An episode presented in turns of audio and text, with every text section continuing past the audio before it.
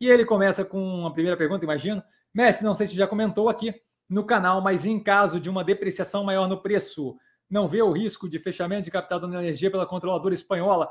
Então, o risco de fechamento de capital é, com redução de preço sempre existe, certo? A gente viu acontecer agora recentemente com Boa Vista.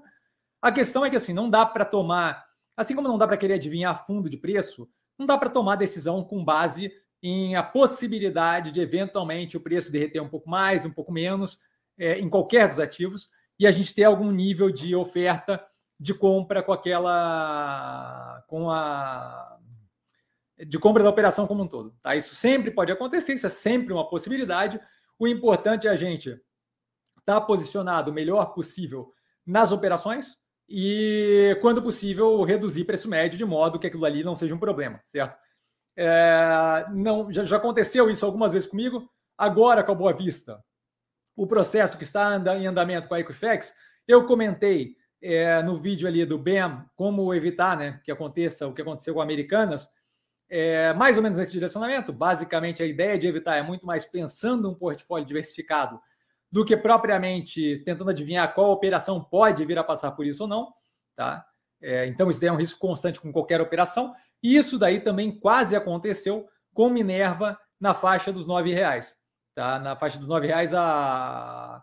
quando a gente estava lá pelos seis e pouco, sete reais no, na precificação de Minerva, é, véspera de fazer a subscrição, a Salik, a Saudi Arabia Investment, é, Livestock Investment Company, é, a, a, o braço ali da, do fundo de investimento da Arábia Saudita de investimento em animais, assim, do tipo livestock, né? Do tipo gado, ovinos e por aí vai, a maior sócia ali da, da Minerva, é, cogitou a compra da operação como um todo nos nove reais. Volto a reforçar. Naquele período, estava com quase todos os portfólios, né? o meu estava abaixo de nove reais, é, alguns clientes abaixo de nove reais, e eu consegui reduzir ainda para baixo de nove reais de um outro cliente, justamente pela possibilidade daquilo ali acontecer é uma coisa, é, na, na, minha visão, assim, muito. acaba cortando a possibilidade de lucro, eventualmente pode vir a gerar algum delta de prejuízo. No caso da energia especificamente, eu estou comprado ali no preço é, do IPO, então assim, não seria nada drástico nesse momento, mas assim, é, é, é, com certeza quebra um ciclo que você criou, quebra toda uma linha de investimento que você criou, que a expectativa era consideravelmente mais alta do que é, fechar capital na faixa dos 15, 16 reais, certo? Ah, é algum ganho, mas assim, não é a ideia, certo? Então, assim, risco sempre tem, a questão é que é um risco que, infelizmente, é, é parte daqueles riscos que são é, exógenos e que a gente não consegue ter qualquer nível de previsão, certo? É, em alguns casos acontece, em outros não. Outra coisa que vale a pena levar em consideração é o quê?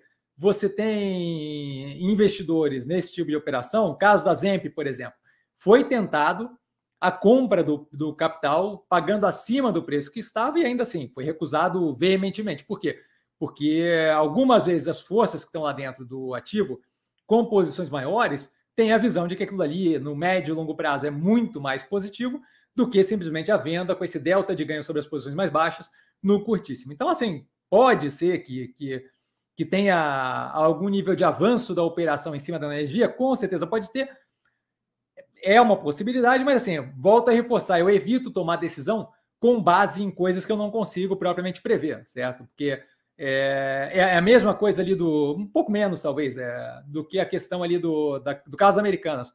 Pode ser que eventualmente alguma da operação, alguma operação que a gente esteja é, comprado tenha é, algum nível de fraude ali dentro, mas assim, volta a reforçar, é o tipo de coisa que você não consegue é, controlar. Tá? Então, basicamente, o que, eu, o que eu acho que se faz nesse momento é o quê?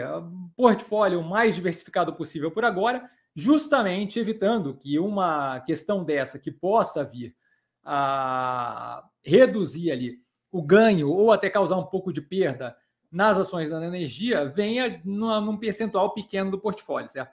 Nosso portfólio hoje tem 30 ativos no portfólio, consideravelmente diversificado de modo qualquer um dos ativos que venha a ser que venha passar com esse tipo de, por esse tipo de situação não é propriamente algo que seja problemático para a gente como um todo.